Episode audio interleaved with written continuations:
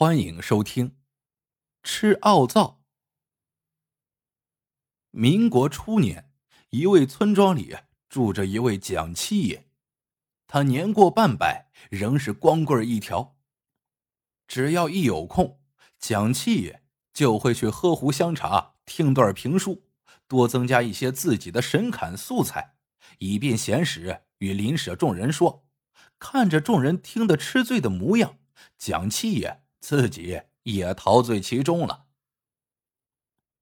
蒋七爷记得一段书中说道：“曾有一个落难逃亡的皇帝，由于饥饿劳累，昏倒在一户人家门口。主人正在办满月酒，他便连忙吩咐厨房准备饭菜给落难皇帝吃。怎奈厨房里菜肴已尽，厨子便把各种剩菜倒在一起炖了一锅。”当时的皇帝劳累交加，又渴又饿，一连吃了三大碗，越吃越香，回味无穷。忙问菜名，厨子想如实相告，又担心辜负了东家的好意。由于都是剩菜，于是便灵机一动，顺口说：“此菜叫阿扎，意思是龌龊、不干净。”皇帝却听成了奥灶。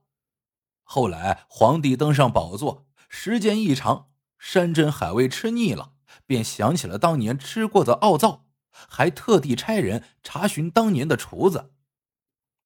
这虽然是个故事，但蒋七爷却很认真，认定这道菜味道一定是非同凡响的。于是蒋七爷每逢进饭馆，便细心查访这道名菜。功夫不负有心人。一天中午，蒋七爷信步来到村外的一家饭馆，刚走到门口，就看见从饭馆里走出一位老者，左手拄着拐杖，右手拿着手帕，一边走一边擦嘴，轻轻嘟囔着：“这顿饭吃的真阿杂。”蒋七爷听罢大喜，心中暗想：“这回。”我终于可以尝尝那真奥灶的味道了。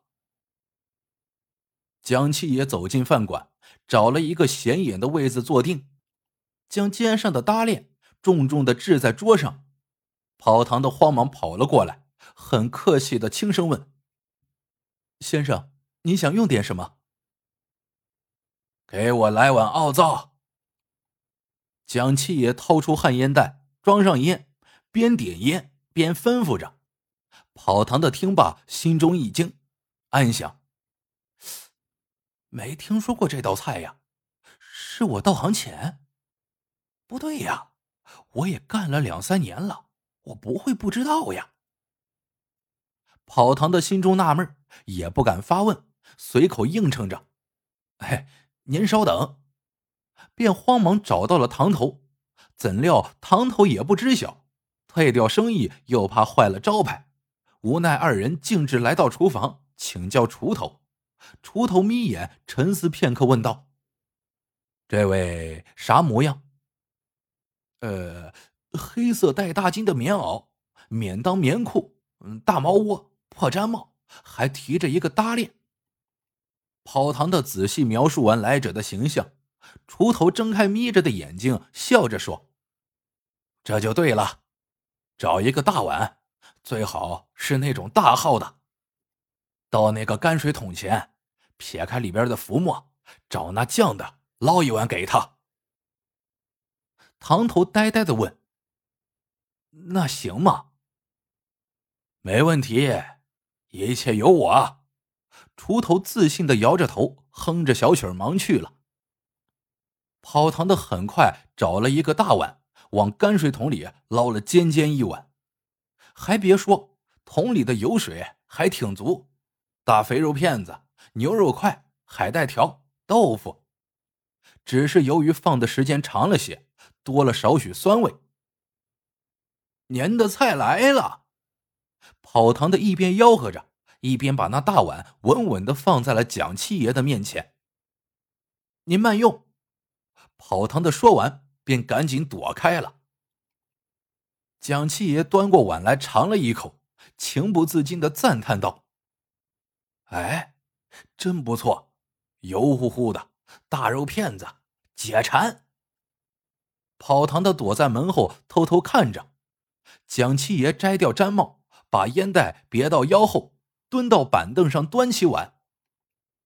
蒋七爷麻利的吃完那大碗奥灶后，高声叫着：“真好吃，再来一碗。”跑堂的又为蒋七爷端来一碗。众人看着蒋七爷的吃相，都惊呆了。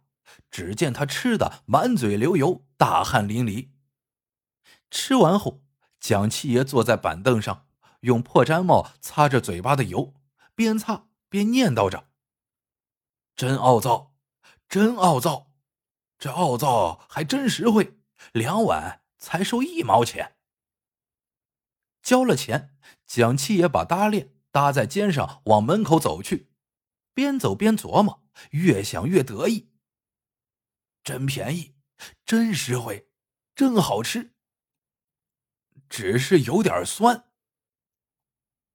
跑堂的说声“您慢走”，便举步送蒋七爷到门口。只见蒋七爷突然转回身来，跑堂的着实又是一惊。见蒋七爷在向自己轻轻招手，跑堂的只得壮起胆子走到蒋七爷面前。蒋七爷附在跑堂的耳边，非常小心的望望四周，见确实无人注意，才小声叮嘱说：“你们那奥灶可赶紧卖，要不然就馊了。”好了，这个故事到这里就结束了。喜欢的小伙伴请多多点赞、评论、转发，感谢您的收听，我们。下个故事见。